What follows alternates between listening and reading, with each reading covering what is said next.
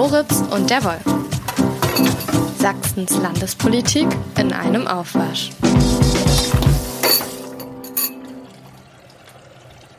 Herr Moritz, Abwasch. Herr Wolf, schon wieder eine Woche um. Ja klar, und was für eine bewegte.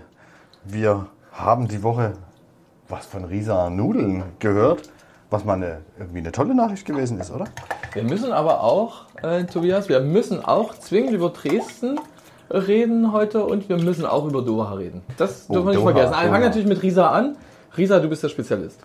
Naja, was heißt der Spezialist? Ähm, In dieser Woche ist ein siebenwöchiger Streik zu Ende gegangen bei dem sehr bekannten, also vor allen Dingen für ältere DDR-Bürger sehr bekannten Nudelhersteller aus Risa, Risa Teigwaren. Ja, sagt mir was. Ja, da haben die Beschäftigten jetzt sieben Wochen gestreikt, weil sie eine Lohnerhöhung durchsetzen wollten ähm, um 2 Euro die Stunde. Und das hat die äh, Geschäftsleitung abgelehnt. Und man muss dazu wissen, dass die sehr niedrig bezahlt werden. Ne? Also, es gibt zwar inzwischen einen Mindestlohn, aber die liegen da kaum drüber. Die Sag mal, verdienen, sag mal, sag die mal verdienen so da so Stundenlohn. 12, 12,50 Euro, wenn du da an der Verpackungsmaschine stehst. Und das ist nicht wirklich viel. Ne? Und für die Menschen, um die es da ging, sind die 2 Euro echt viel Geld. Und man hat sich lange gesperrt. Jetzt kam eine Moderation in Gang. Die Woche, ähm, Dienstag glaube ich, hat sich dann der ehemalige brandenburgische Ministerpräsident Matthias Platzek Das habe ich gehört, ja. damit reingehängt. Und am Mittwoch gab es diesen denkwürdigen Termin. Da waren 40 Mitarbeiter von Risa Nudeln in der Dresdner SPD-Zentrale und sollten sich mit der Landespolitik oder wollten sich mit der Landespolitik unterhalten, also Vertretern von SPD, Ich habe hab Grünen, ja so ein Bild gesehen. CDU. Ich habe mir so ein Bild gesehen und habe gedacht, Mensch, wie passen die da alle rein? Aber die passen in diesen großen Saal da im Herbert-Wiener-Haus. Das, das, das ist riesig. Im Herbert-Wehner-Haus ist ja sonst nicht so viel los. Und haben die, sind die alle mit dem Fahrrad gekommen? Die haben ja nicht so einen großen Parkplatz eigentlich. Ne? Aber Ich glaube, aus Riesa sind sie nicht mit dem Fahrrad gekommen. Äh, Die sahen aus, als würden sie zum Zug gehen, als sie wieder gegangen sind oder ins Auto steigen. Nee, aber die Geschichte war tatsächlich die, die konnten dann am Mittwoch, nicht mal einen Tag nachdem diese Moderation vereinbart war oder in, in Gang gekommen ist, konnten die schon einen Erfolg vermelden, weil die Arbeitgeber am Ende doch gesagt haben, naja, okay, bevor wir jetzt weiter die Produktion lahmlegen müssen, ähm, zahlen wir es einfach.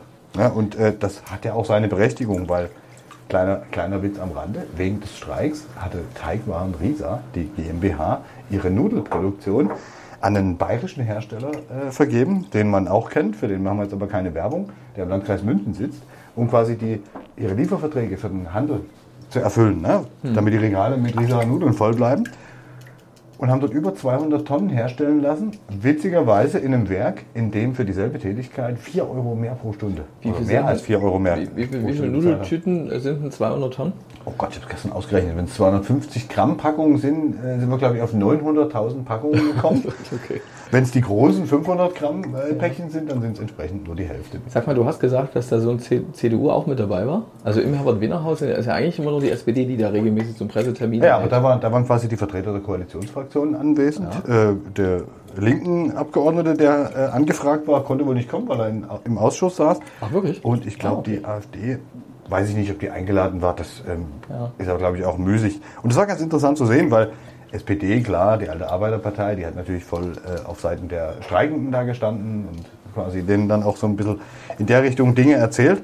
Ähm, auch die Grünen ähnlich. Ähm, wir wollen gute Löhne in Sachsen, weg vom Niedriglohnland, was Sachsen ja ein Stück weit immer noch ist. Ne? Und der CDU-Abgeordnete, der da aufgelaufen ist, der fing ganz schnell an, wieder vom Bürgergeld zu reden. Obwohl es eigentlich um was ganz anderes ging. Das hat dann auch so ein Gewerkschafter gleich abmoderiert, weil er es irgendwie doof fand, dass man Menschen mit wenig gegen Menschen mit nichts.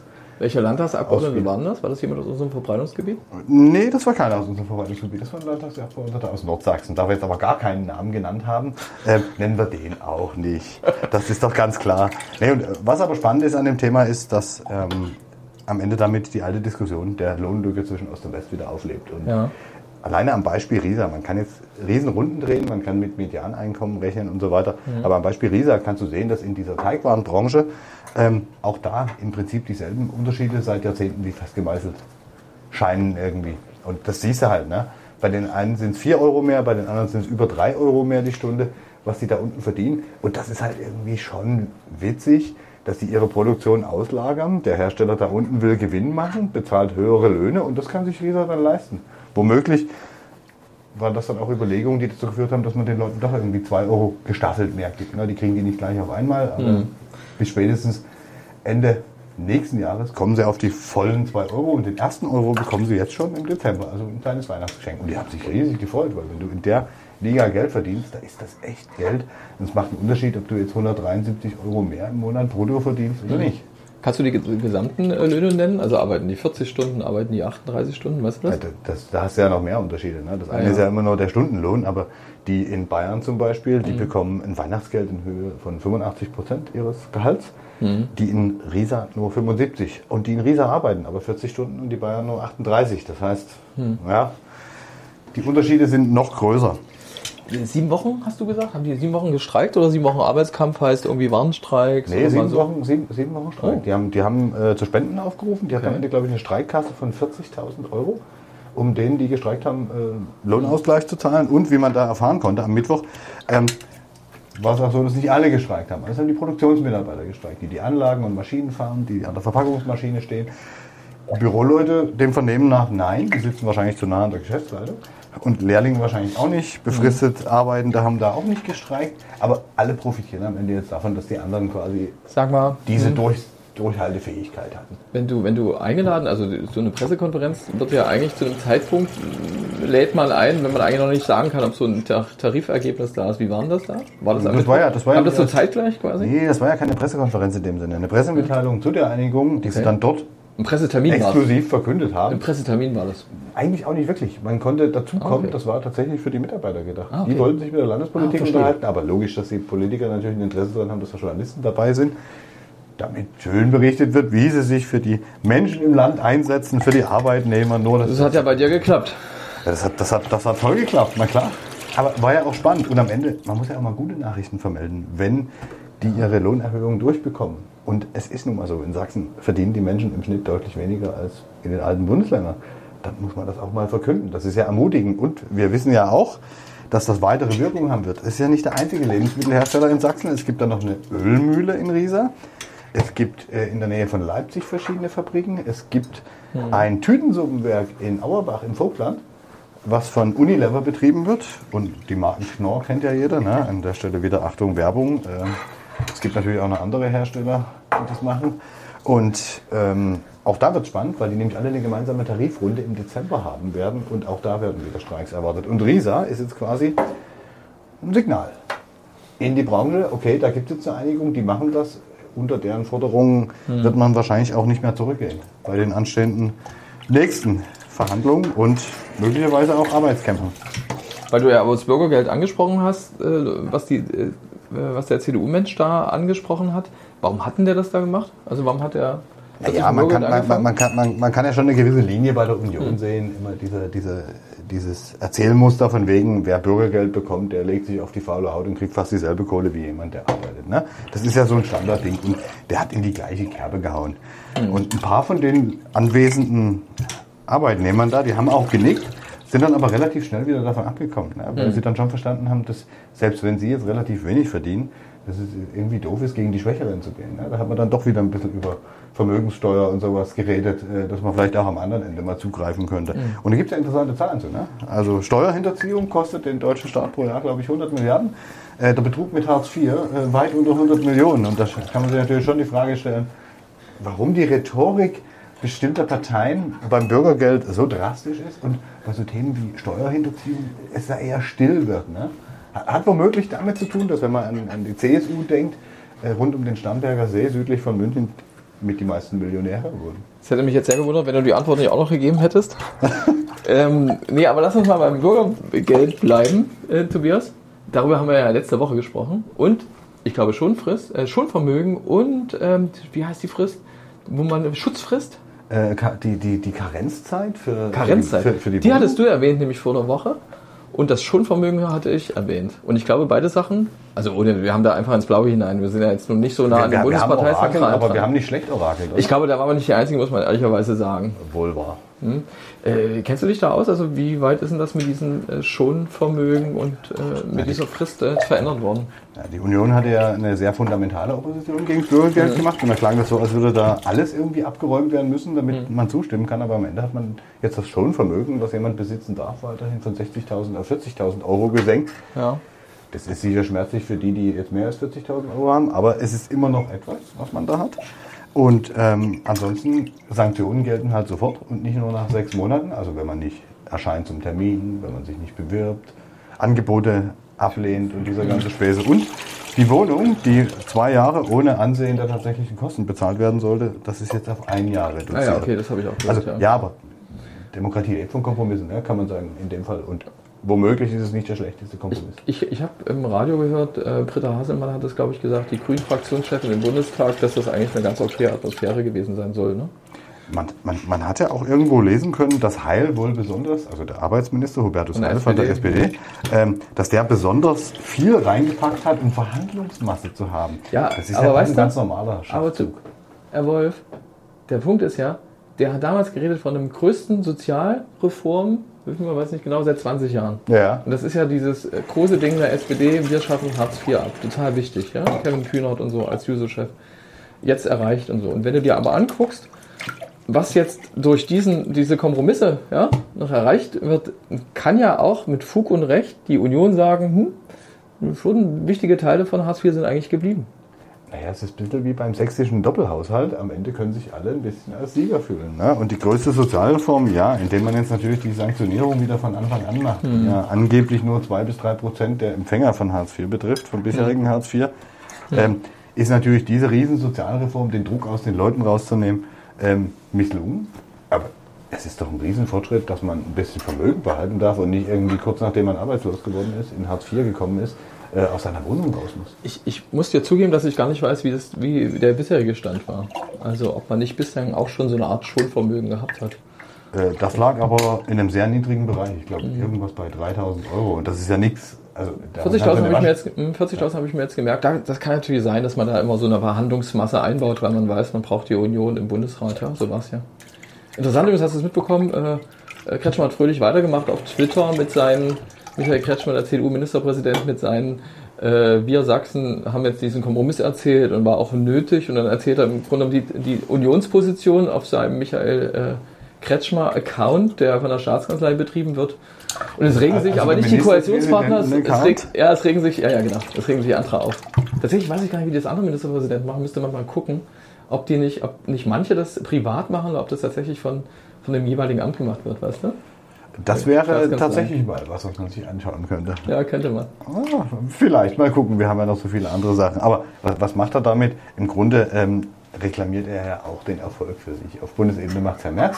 Auf Landesebene macht es Herr Kretschmer zu sagen, hey, das haben wir her, wir Sachsen haben das durchgesetzt. Klar, das ist irgendwie fast schon ein bisschen Wahlkampf, könnte man sagen. Oh, ja, Wahlkampf kommt, glaube ich, jede Woche bei unserem Wochenabwasch vor. Oh, immer, immer. Aber wir sprechen keine dezidierten Wahlempfehlungen aus. Wir würden allenfalls empfehlen, sich am demokratischen Spektrum zu orientieren. Haben wir eigentlich heute schon gesagt, warum wir äh, diesen Wochenabwasch machen? Herr Wolf. Müssen wir das? Äh, nein, aber vielleicht sollte man das immer wieder wiederholen. Wir machen das natürlich auch, um äh, Revue ähm, äh, passieren zu lassen mit den Sachen, die uns ein bisschen in dieser Woche beschäftigt haben. Das war ja nicht nur das Bürgergeld. Bürgergeld, muss man ehrlicherweise sagen, tatsächlich nur am Rande. Und nur weil wir das in den letzten, letzten Wochen auch immer mal so mitverfolgt haben durch die sächsische Position. Sachsen hat da nicht die entscheidende Rolle gespielt, muss man sagen. Es war halt ein äh, CDU-geführtes Land, was sich im Bundesrat enthalten hat ja, äh, seinerzeit. Und was jetzt im Vermittlungsausschuss war, Kretschmer wie alle Ministerpräsidenten, weiß ich gar nicht, aber war auf alle Fälle beteiligt an diesem Kompromiss. Aber dass er da die herausragende Rolle gespielt hätte, äh, wüsste jetzt nicht. Die wussten schon irgendwie alle in der Landespolitik, Ja, ich dass glaub, da der Kompromiss kommt. Ich glaube, das war auch klar und damit ist es jetzt auch erstmal vom Tisch. Jetzt muss es noch Ja. beschlossen werden von beiden Kammern und dann ist gut. Ich meine, das ist halt so mit Vollzugsmeldungen, auch die sollte man mitnehmen und nicht immer nur die Skandale aufmachen. Ne? Da hast du recht. Ja, aber wir sind ja nicht nur mit den netten Sachen, mit den sozialen Wohltaten beschäftigt und anderen Dingen, sondern in dieser Woche gibt es ein besonderes Jubiläum. Es jährt sich zum dritten Mal der Einbruch ins grüne Gewölbe in Dresden. Der Diebstahl des Staatsschatzes, der Diamanten der sächsischen, waren die ja schon Könige? Ich glaube schon. König von Polen war er, weil da war ein, ein Brust, ein Brustding dabei, so eine Brosche ist das falsche Wort, ich bin kein äh, Kunstsachverständiger, aber Ja, ein, ein. Kreuz, ein Brustkreuz des polnischen Weißen Adlerordens. Und darum gab es ja jetzt noch eine besondere Entwicklung in den letzten Tagen und Wochen. Weil da hat ja ein Mhm. Niederländer der sich als Diamantenhändler aus Antwerpen ausgegeben hat, der hat ja so getan, als könnte er diesen Bruststern wieder zurückkaufen und an das äh, Museum zurückgeben. An, die, hat, an, an die staatlichen Kunstsammlungen. Ne? Ich meine, wir erinnern uns 2019, eine Riesennummer, ein, ein, ein Hollywood-Film, äh, reifer Einbruch mit zerstörten äh, Stromverteilerkästen, gesprengten, mit einem Fluchtauto, was in einer Garage stand, in einem anderen Stadtteil, die dann zur Hälfte Mhm. ausgebrannt ist. Ähm, wirklich filmreif das Ding. Und alle waren in Schockstarre. Und da gab es ja zwischendurch nicht unbedingt viel Hoffnung, dass man die Täter finden könnte, aber dann hat man zumindest ein paar Tatverdächtige ausgemacht. Und die stammen alle aus Berlin. Ich habe tatsächlich übrigens eine Wette. Die Frage ist, ob ich sie eigentlich wirklich verloren habe, aber ich habe sie als verloren gegeben und werde innerhalb der nächsten vier Wochen den Wetteinsatz einlösen. Es war im privaten Umfeld und es geht nur um einen oh, einstelligen Eurobetrag. Da ging es darum, ob man Täter und Beute wieder ausfindig macht. Also das war eigentlich damals der Wettinhalt. Theoretisch hat man, Täter weiß man nicht, aber Prozess ist ja noch in Ja, Dresden. Tatverdächtige zumindest. Tatverdächtige, ja, ja, genau. Aber die Wette ging drum. Ich habe ja nicht gesagt, dass das die, die Täter sind. Und die Beute ist aber irgendwie noch nicht in Sicht.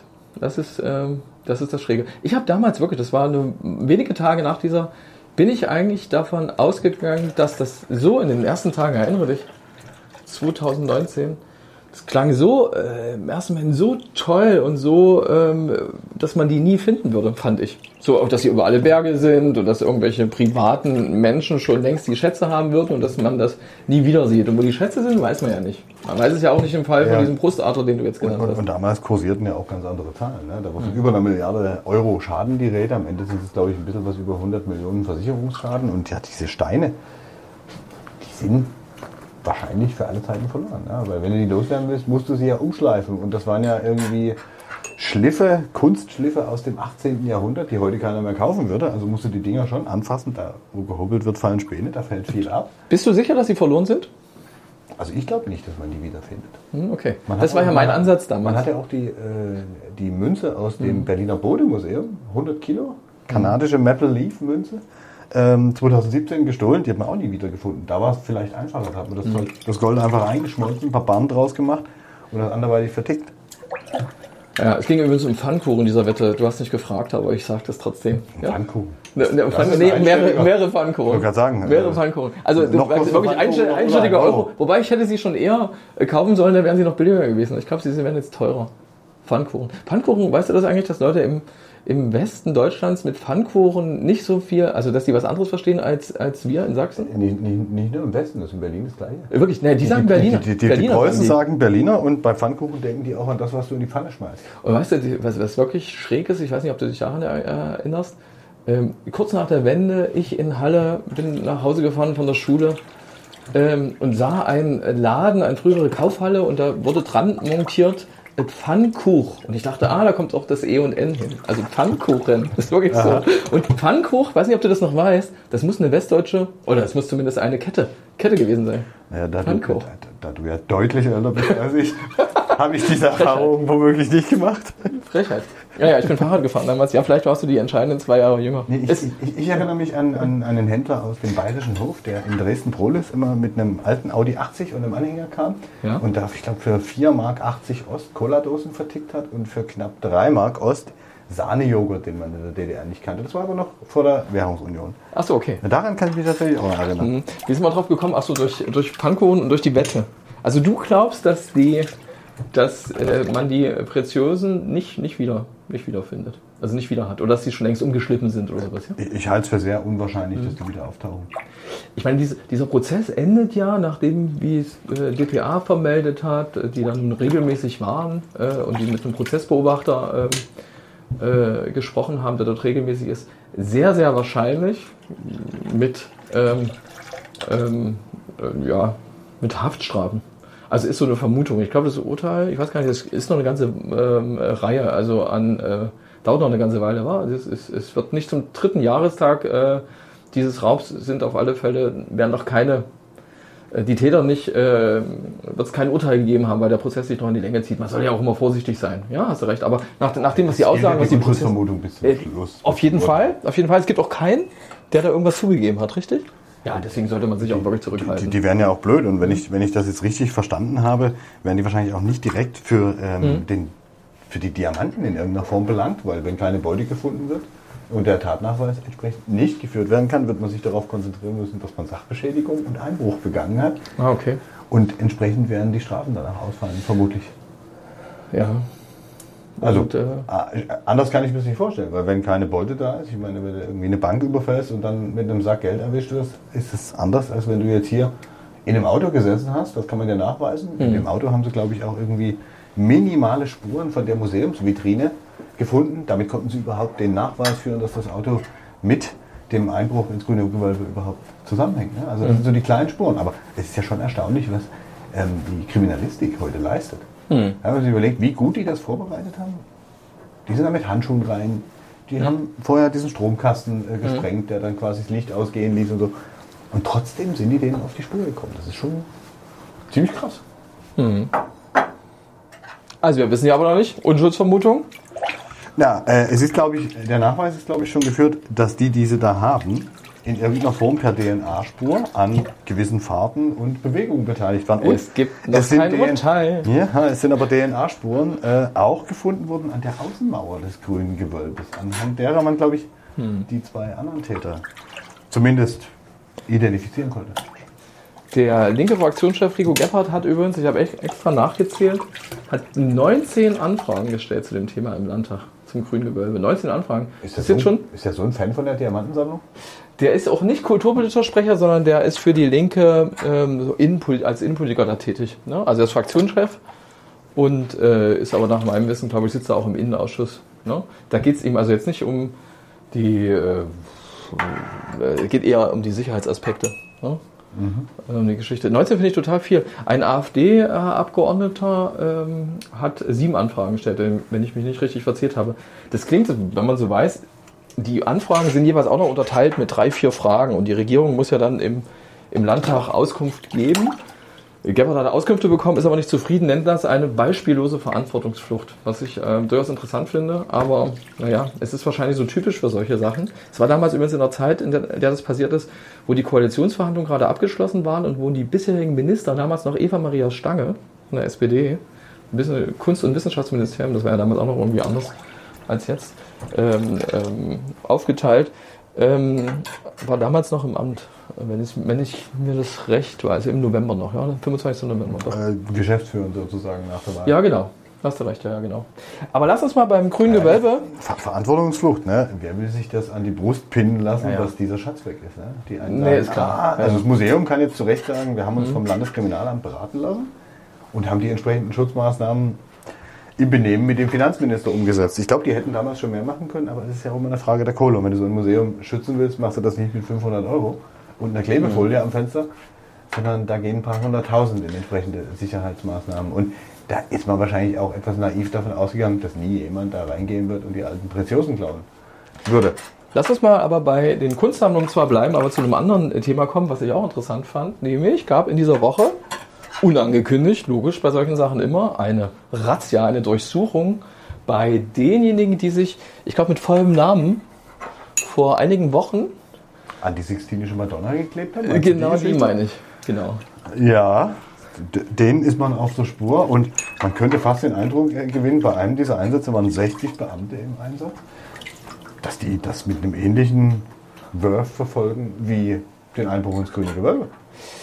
Da gab es auch so eine Razzia in Berlin mit Findest mehreren. du, findest du, man kann an der Anzahl der Beamten festmachen, ähm, äh, den Aufwand, also klar, formal, Personalaufwand, so macht man es ja auch immer bei Ja, jetzt überleg mal, 60 Beamte, es ging glaube ich um zwei, zwei Nee, drei. Tatverdächtige und Drei. Umfeld. Drei? Drei? Und dann hast du jeweils 20 Anlings. Ich glaube nicht nur, dass bei einem äh, Einsatz waren. Müsste ich nächste Woche, müssen wir mal gucken. Äh, Kann ich dir beim nächsten Wochenaufwand sagen? Ich glaube, ich hätte Es- gelesen, es klingt, 60 es klingt trotzdem deswegen krass viel, weil Vergleichsbeispiel. Ja. Es, es gab hier vor zwei Jahren mal den Fall eines äh, Aikido-Trainers, der an Schulen Kinder missbraucht hat. Der Typ war Kampfsportler und weil er Kampfsportler war, sind zu seiner Verhaftung nicht nur die drei Kripo-Leute gegangen, sondern da kamen noch fünf extra mit, ein paar schwerere Jungs sozusagen von der Polizei, die im Zweifelsfall den hätten in Schach halten können. Und da ging es aber um einen richtig krassen Verbrecher. Ne? Ich meine, worüber wir hier reden, ist ja auch irgendwie die Geschichte, welche Qualität haben eigentlich diese Taten in Anführungsstrichen? Das ist klar, aber das ist eine Sache, wo ich finde, ähm, okay, das muss dann letzten Endes die Justiz ja auch klären. Ne? Also wie, äh, was es so für Vorwürfe sind. Also wenn du jetzt die Klimaaktivisten meinst oder wenn du die, die meinst, die, die Sixtinische Madonna zum Beispiel, ich weiß gar nicht mit was genau die da diese, diesen Rahmen, die haben sich festgeklebt oder haben die das auch? Kartoffelbrei habe ich jetzt gelesen, war glaube ich aber nicht die Sixtinische äh, Madonna, das war was anderes. Nee, da war es Sekundenkleber. Die haben sich mit Sekundenkleber ja. an, den, an den Rahmen dieses Bildes ja. geklebt, also nicht direkt aufs Bild, das muss man mhm. auch dazu sagen. Und da geht natürlich, wir sind hier in Sachsen, wie beim Grünen Gewölbe ein Aufschrei durchs Land, weil ja schon wieder die sächsischen Heiligtümer angegriffen werden. Hast du das so als Aufschrei empfunden? Ja, wenn man so die Diskussion verfolgt, jetzt auch nicht nur in Medien, ist das immer ein großes Thema, wenn irgendwas Sächsisches wegkommt, beschädigt wird. In Verruf gerät. Na, wir könnten da jetzt äh, mit vielen Beispielen von Dynamo bis sonst was arbeiten, aber. Ich wusste, Geschichte, dass du Dynamo wieder nennst, aber ich würde mal sagen, in Bayern ist das ähnlich. Glaubst du, in Bayern ist das anders? Oder würdest du sagen, Bayern ist dann sowas ähnliches wie, wie Sachsen? Also da würden die da auch anfangen mit, oh, ausgerechnet Bayern und so weiter. Ich weiß aber nicht, ehrlich gesagt, ob das dort in der Bevölkerung so verfängt wie hier. Verfängt das in der Bevölkerung? Ja klar, geh mal an den Stammtisch, ja. an den im übertragenen Sinne oder auf die Straße und, und, und hör mal den Leuten zu, die sich darüber aufregen, dass diese Klimaterroristen, so nennen sie die ja dann gleich, ähm, Wer ist jetzt die? Unsere schöne Sixtinische Madonna. Die, die, Sachsen meinst du? Unsere Leser. Und, unsere, unsere lieben äh, Leser und Zuhörer, das sind ja nicht alle, aber die Sachsen haben ja schon eine besondere patriotische Ader und historische Die Sachsen, Ader. ey, die Sachsen. Ich, ich sage das als Sachse, muss ich hier gleich äh, dazu sagen, als genau. gebürtiger Dresdner. Äh, man darf sich mit seinem eigenen Freistaat auch kritisch auseinandersetzen. Also ich bin hier nicht der Wessi, der von außen reinquatscht. Aber es ist trotzdem schon so eine Nummer, wo ich mich frage, mh, hm, mhm. ist es nicht ein bisschen übertrieben? Also ja, es ist scheiße, wenn die Sachen beschädigen. Also du meinst jetzt die Klimaaktivisten, ist ja, ja nicht toll. Also jetzt mal weg von Sachsen, ne? Es gibt es genau. ja auch woanders. Das Hamburger Elbphilharmonie zum Beispiel, Konzertbeginn ja, und so, ne? Aber egal. Okay. Ja, die versuchen halt Aufmerksamkeit zu gewinnen. Genau. Und wenn man, wenn man, man soll ja immer die Perspektive der anderen Seite mal einnehmen, wenn man versucht, diese Perspektive mal einzunehmen, beobachten die, wir gucken, wie lange es jetzt Fridays for Future schon gibt. Mhm. Und was passiert wirklich? Die können natürlich zu Recht eine gegenläufige Entwicklung beim Klimaschutz wahrnehmen mhm. durch den Ukraine-Krieg noch verstärkt, wieder mehr fossil, die Kohlekraftwerke, der ganze Kram. Und es scheint sich auch nichts zu verändern. SUVs sind immer noch die meistverkauften Autos. Mhm. Ja, und dieses E-Auto hat sich da nicht so wirklich durchgesetzt. So im Alltag merkt man vom Klimaschutz eigentlich nicht wirklich was. Da geht es immer einfach so weiter. Ich glaube, das ist auch so ein bisschen das Austarieren zwischen, wir wollen ja unseren Wohlstand, unseren Konsum aufrechterhalten und im Zweifelsfall ist ja jeder dann auch so ein bisschen egoistischer. Da kann sich jeder, glaube ich, auch selber bei erwischen, wenn er mal eine Runde Auto fährt, die er eigentlich nicht hätte fahren müssen. Wenn er was kauft, was vielleicht unter komischen Bedingungen hergestellt wurde. Du sprichst ja ne? mit einem regelmäßigen Fahrradfahrer, wie du weißt. Ich bin auch ein regelmäßiger Fahrradfahrer, wenn ich nicht gerade Auto fahre, oder zu Fuß gehe. Diese Einschränkungen am Ende brauche ich jetzt seltener als du. Aber ich habe dich die Woche schon Auto fahren sehen. Ja, das ist ja wahrscheinlich. ja, unglaublich. Es ist ja auch nicht verboten. Nein, was ich meine, also klar, Klimaaktivisten machen auf etwas aufmerksam, sind um ihre Zukunft besorgt, mhm. finden, dass die aktuelle Politik ihre Zukunft, äh, sie äh, um ihre Zukunft bringt, klar. Und sie nicht gehört. Sharm el-Scheich, äh, Scheich, dieses 1,5 Grad Ziel oder diese bescheidenen Ergebnisse und so, alles klar. Das sind die Signale, die die kriegen. Jetzt kommt, kommen die machen aufmerksam mit, mit so einer Art zivilem Ungehorsam. Zudem ist aber de facto auch gehört, dass du natürlich trotzdem, sonst wäre es ja kein ziviler Ungehorsam, natürlich dann trotzdem als Staat, klar musst du dann äh, Ermittlungen, Ermittlungen ja, aufnehmen. Ja, es wird ja die Regel bewusst gebrochen, um die Aufmerksamkeit genau, zu erzielen. Klar. Und sonst, wenn es kein Regelbruch wäre, wenn es total normal wäre, überleg mal, dann würden ja auch gar nicht die Aufmerksamkeit erzielen. Das ist ja ein Kreis. Das stimmt. Jetzt hat aber der bayerische Innenminister Joachim Herrmann von der CSU gefordert, ähm, die in Vorbeugehaft zu nehmen. Du, hat nicht, du, pass auf, wenn ich, wenn ich das mal kurz korrigieren darf, diese Vorbeugehaft, also das Mittel der Vorbeugehaft, aber du bist der Polizeiexperte, das Mittel dieser Vorbeugehaft äh, steht im, im bayerischen Polizeigesetz. Und was du meinst wahrscheinlich ist, dass man die Anwendung, wann man Leute eben bei, ist ja nicht mal Gefahr im Verzug, sie nennen es bei Vorbereitung von schweren Ordnungswidrigkeiten oder sowas. Straftaten. Straftaten. Und, nee, und beides. Ich glaube beides. Ich glaub, naja, nee, für eine Ordnungswidrigkeit ähm, ist die Schwelle eigentlich ich, deutlich geringer, um, um hm. quasi eine derartige Vor derartige Ich hätte gedacht, ich hätte recherchiert, das ist schwere Ordnungswidrigkeit, aber wie dem auch sei, also Straftaten auf alle Fälle, dass du die, und das steht in deren Polizeiaufgabengesetz so drinne. Und die haben auch schon, das ist nämlich keine Sache, die da fordert, sondern es gibt wirklich Fälle schon. Ne? Es gibt schon in den letzten Tagen Leute, von, die was gemacht haben schon, also in diesem ähm, letzte Generation Umfeld, äh, sind schon und zum Teil ähm, auch vorbeugend wohl ist schon genommen. Und die GdP, diese Gewerkschaft der Polizei, eine von diesen Gewerkschaften, hat das tatsächlich, diese bundesweite Ausdehnung gefordert. Ob das überhaupt, ehrlich gesagt, ähm, äh, eine abschreckende Wirkung hat, wage ich ja echt zu bezweifeln. Ja? Ich glaube, das würde die Leute im Zweifelsfall eher noch mehr anstacheln. Genau. Und ähm, das auf ganz Deutschland auszudehnen, dieses bayerische Polizeigesetz oder diesen Teil, ähm, man kann schon die Frage stellen, ob die in dem Zusammenhang überhaupt äh, anwendbar ist, so eine Vorbeugehaft. Weil wenn man sich das genau überlegt, es geht ja darum, dass jemand quasi erwartbar Recht bricht, ne? Regeln verletzt. Dass jemand erwartbar Straftaten, Ordnungswidrigkeiten, was auch immer begeht.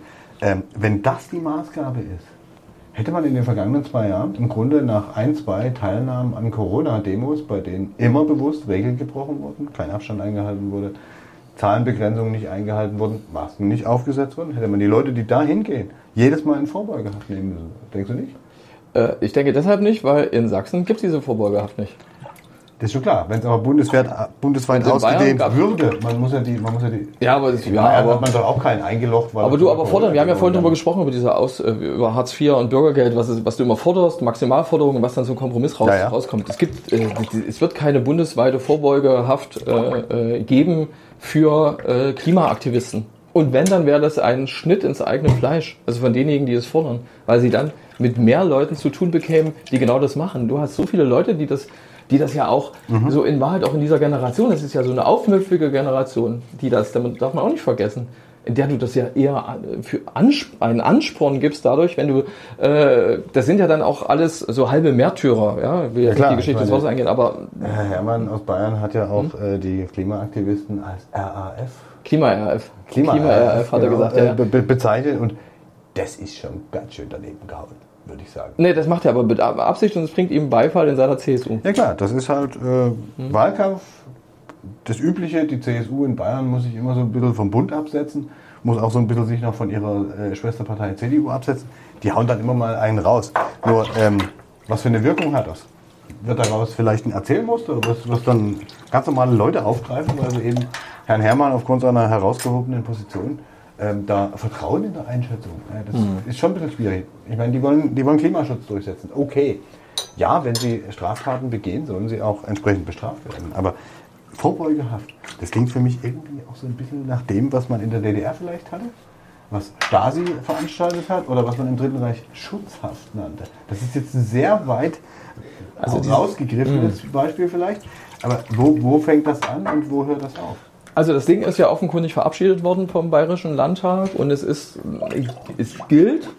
Deswegen kannst du schon mal nicht von einer staatlichen Willkür sprechen, was das Instrument grundsätzlich angeht. Ja? Das aber, und da gebe ich dir total recht, falls du das sagen wolltest und falls du vielleicht auch daran denkst, dass gerade bayerische Gesetze in, in der Vergangenheit äh, nicht standgehalten haben der Überprüfung durch das Wir Bundesverfassungsgericht. denken ans sind zwei Sachen. Verfassungsschutzgesetz aus Äh, Bayern. ja, und es gab letztens auch, das ist äh, möglicherweise kein Gesetz gewesen, sondern nur eine Verordnung, das weiß ich jetzt äh, nicht ganz genau, diese äh, Aus, ähm, Ausgangssperre in Bayern. Das war auch die voll aktuell. Ich glaube, es war diese oder letzte Woche. Legitim und äh, Ja, ja, genau. legalistisch korrekt waren, waren, waren es in Bayern nicht. Ja, Bayern nicht.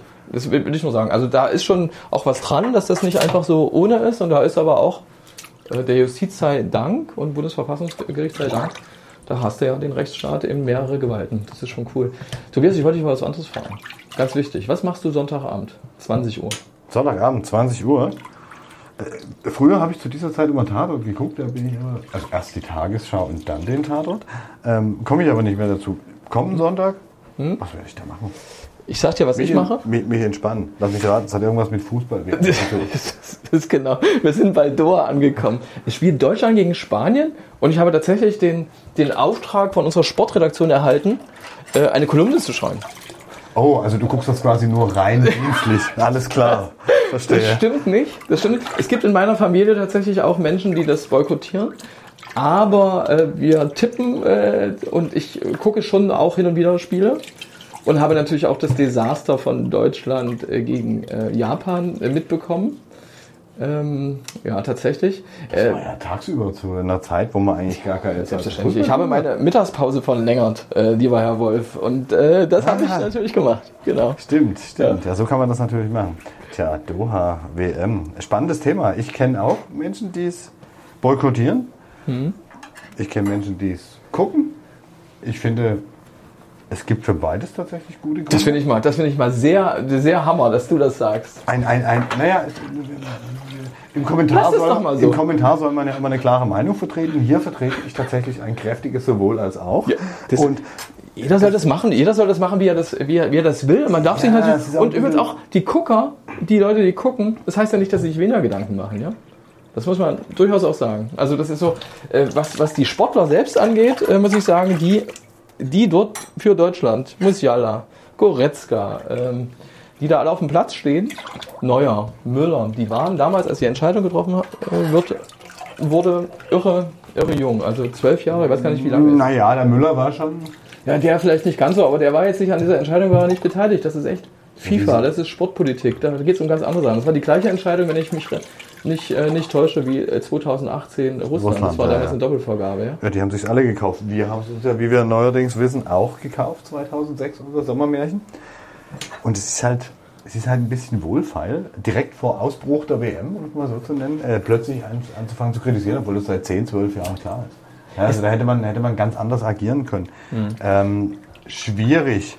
Noch schwieriger finde ich aber, und das wäre für mich dann tatsächlich der Grund, wo ich sagen würde, okay, äh, ich verstehe auch Boykottiere, diese One Love Binde, die ja ohnehin schon die abgespeckte Version von dieser äh, regenbogenfarbenen Binde ist, die es sonst so gab. Ich, ist ja nicht so, dass ich nie Fußball gucke. Die zu verbieten und damit quasi, weiß ich nicht, sitzt Herr Infantino von der FIFA bei dem Scheich irgendwie auf dem Schoß und lässt sich von dem alles einflüstern. Ich, meine, Du, ich glaube, der wohnt da sogar. ja, der, der, Küstner der, von der der, Süddeutschen der wohnt da inzwischen und wahrscheinlich muss er da Weil auch richtig verstanden bleiben. habe, wohnt er. Ich Ja. weiß gar nicht, ob er, ob aus der Schweiz, du meinst wegen der Ermittlung damals gegen ihn? Naja, also ich glaube, es ist auch einfach einfacher, sich in so einem Emirat dann niederzulassen, wo, wo wenn du eben sagst, okay, was die Diktatur hier macht, ist alles cool, pff, dann lebst du dort wahrscheinlich auch ganz gut. Ne? Aber dieses, dieses Getue jetzt, es ist ganz schwierig. Und ähm, ich habe jetzt einen schönen Text gelesen, der mich nochmal zum Nachdenken gebracht hat. Als es darum ging, diese, diese Binde nicht zu tragen, hieß es ja, das würde sportliche Strafen nach sich ziehen. Ja, also eine gelbe Karte könnte es da geben und so weiter. Und dann siehst du aber die Iraner, die Nationalmannschaft, die zu Hause vorher schon einen Frack vollgekriegt haben, weil sie sich vor Abreise mit ihrem äh, verhassten Präsidenten quasi getroffen haben, die dann aber dort auf dem Spielfeld ganz offenkundig die Hymne verweigern zu singen, quasi sich nicht mit ihrem Land und ihrer Regierung damit auch ein Stück weit identifizieren und die in der Pressekonferenz nochmal nachlegen und äh, da zum Ausdruck bringen, dass sie es toll fänden, wenn die Probleme im Iran im Sinne der Bevölkerung gelöst werden und deren Fragen beantwortet werden. Tja, was liegt schwerer? Eine sportliche gelbe Karte oder die Gefahr, dass die iranischen Spieler zurück nach Hause kommen und von den Revolutionsgraben freundlich am Flughafen begrüßt werden, um dann direkt irgendwo eingelocht zu werden? Da kann man schon sagen, wow, sind wir da nicht ein bisschen feige? Was ist so eine scheiß gelbe Karte? Ich- Ich sag, die würde will- doch gar nichts bedeuten. Ich will, den, ich will den DFB nicht verteidigen, aber die waren, glaube ich, äh, durch, durch die Spielansetzung ähm, nicht der erste der Verbände, die sich das eigentlich verabredet hatten, ja, diese One-Love-Binde zu tragen. Es war auch England, glaube ich, Dänemark, äh, Holland, glaube ich. Äh, auch. Und die haben das alle nicht gemacht und dafür war Deutschland noch mit dieser Geste, ja, mit dieser Ja, mit Hand äh, vorm Hand Mund auf halten. den Mund, ähm, Ja, gut, aber- die man äh, geteilte Meinung haben kann übrigens. Ich habe mal in meiner, in meiner Kindheit gelernt, äh, weil du ja sagst, die Dänen und die Briten und so weiter, die anderen sind nicht ein Maßstab. Wir reden hier ja ständig von Werten und allem möglichen Kram und was wir da in der Welt vertreten und wie wir miteinander umgehen wollen. Das ist ein bisschen, naja, zweischneidig dann, wenn man dann sagt, aber es ist Fußball-WM, jetzt ignorieren wir das mal alles. Und es gibt ja Aber auch- wieso ignorieren Sie das, wenn Sie nicht, achso, du meinst, wenn Sie die, Die Mannschaft nicht. Ne? Es geht nicht um die Mannschaft. Es geht, es geht darum, wie dieses System Fußball, deutscher Fußball damit umgeht. Und der DFB ist Mitglied der FIFA, der ist halt ein Mitglied, so Ja. wie Luxemburg und hat die gleiche Stimme, habe ich dieser Tage gelernt. Das ist echt erschreckend. Aber ich weiß nicht, wie lange der noch äh, Mitglied ist. Also da gibt es wohl offenkundig Bewegungen, auch ausgelöst durch diesen Streit um diese Binde. Das ist schon mal interessant, aber wissen wir nicht. Ja, ja, vielleicht auch nur ein Gerücht oder vielleicht ein weiteres Puzzleteil in diesem Machtkampf.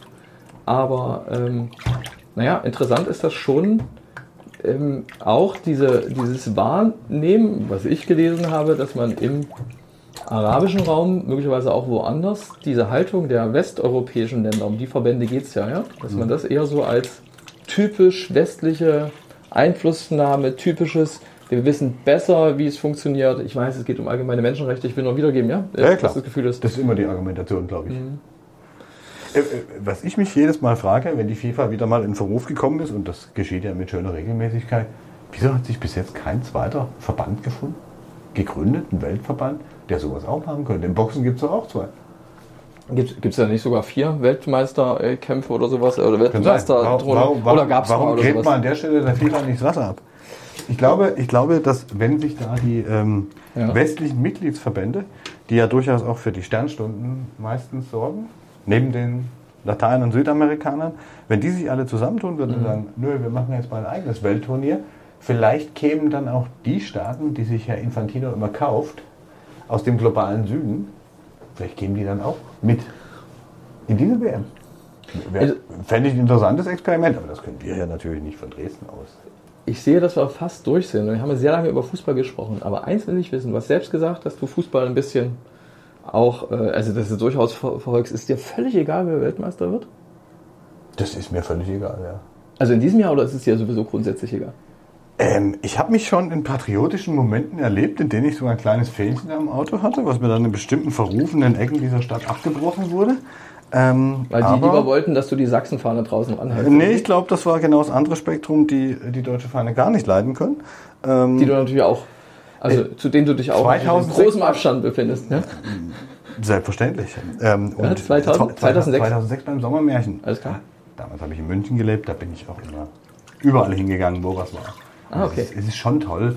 Damals auf dem Olympiasee 40.000 Zuschauer, so als äh, Ja. Public Viewing, während in der Allianz Arena 20 Kilometer weiter irgendwie das Spiel läuft. Das war schon geil.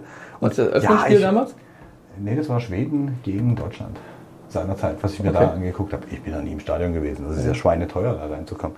Und ich gucke Fußball und ich gehe sogar ein bis zweimal im Jahr zu Dynamo, aber ich bin halt nicht einer, der irgendwie daraus einen totalen Lebensinhalt macht. Das ist halt etwas unter ferner Liefen. Und wer jetzt Weltmeister wird, ist mir egal. Tobias, leben und Nachdem leben Deutschland lassen? irgendwann mal raus war, war ich sogar schon mal Ecuador, glaube ich. Fand ich da geil und Costa Rica, aber das ist schon ein paar Jahre her. Leben und leben lassen. Es ist ja die, für die das das Leben, Lebensinhalt ist, ist es auch okay. Ja, Genau das. Genau das. Deswegen äh, Vorsicht mit Urteilen, aber man sollte sich vielleicht generell damit befassen. Hey, wir kriegen Besuch und ich würde mal sagen, wir lassen Oh, das Wasser dann aus. ist der Abwasch jetzt aber wirklich definitiv vorbei. Ja.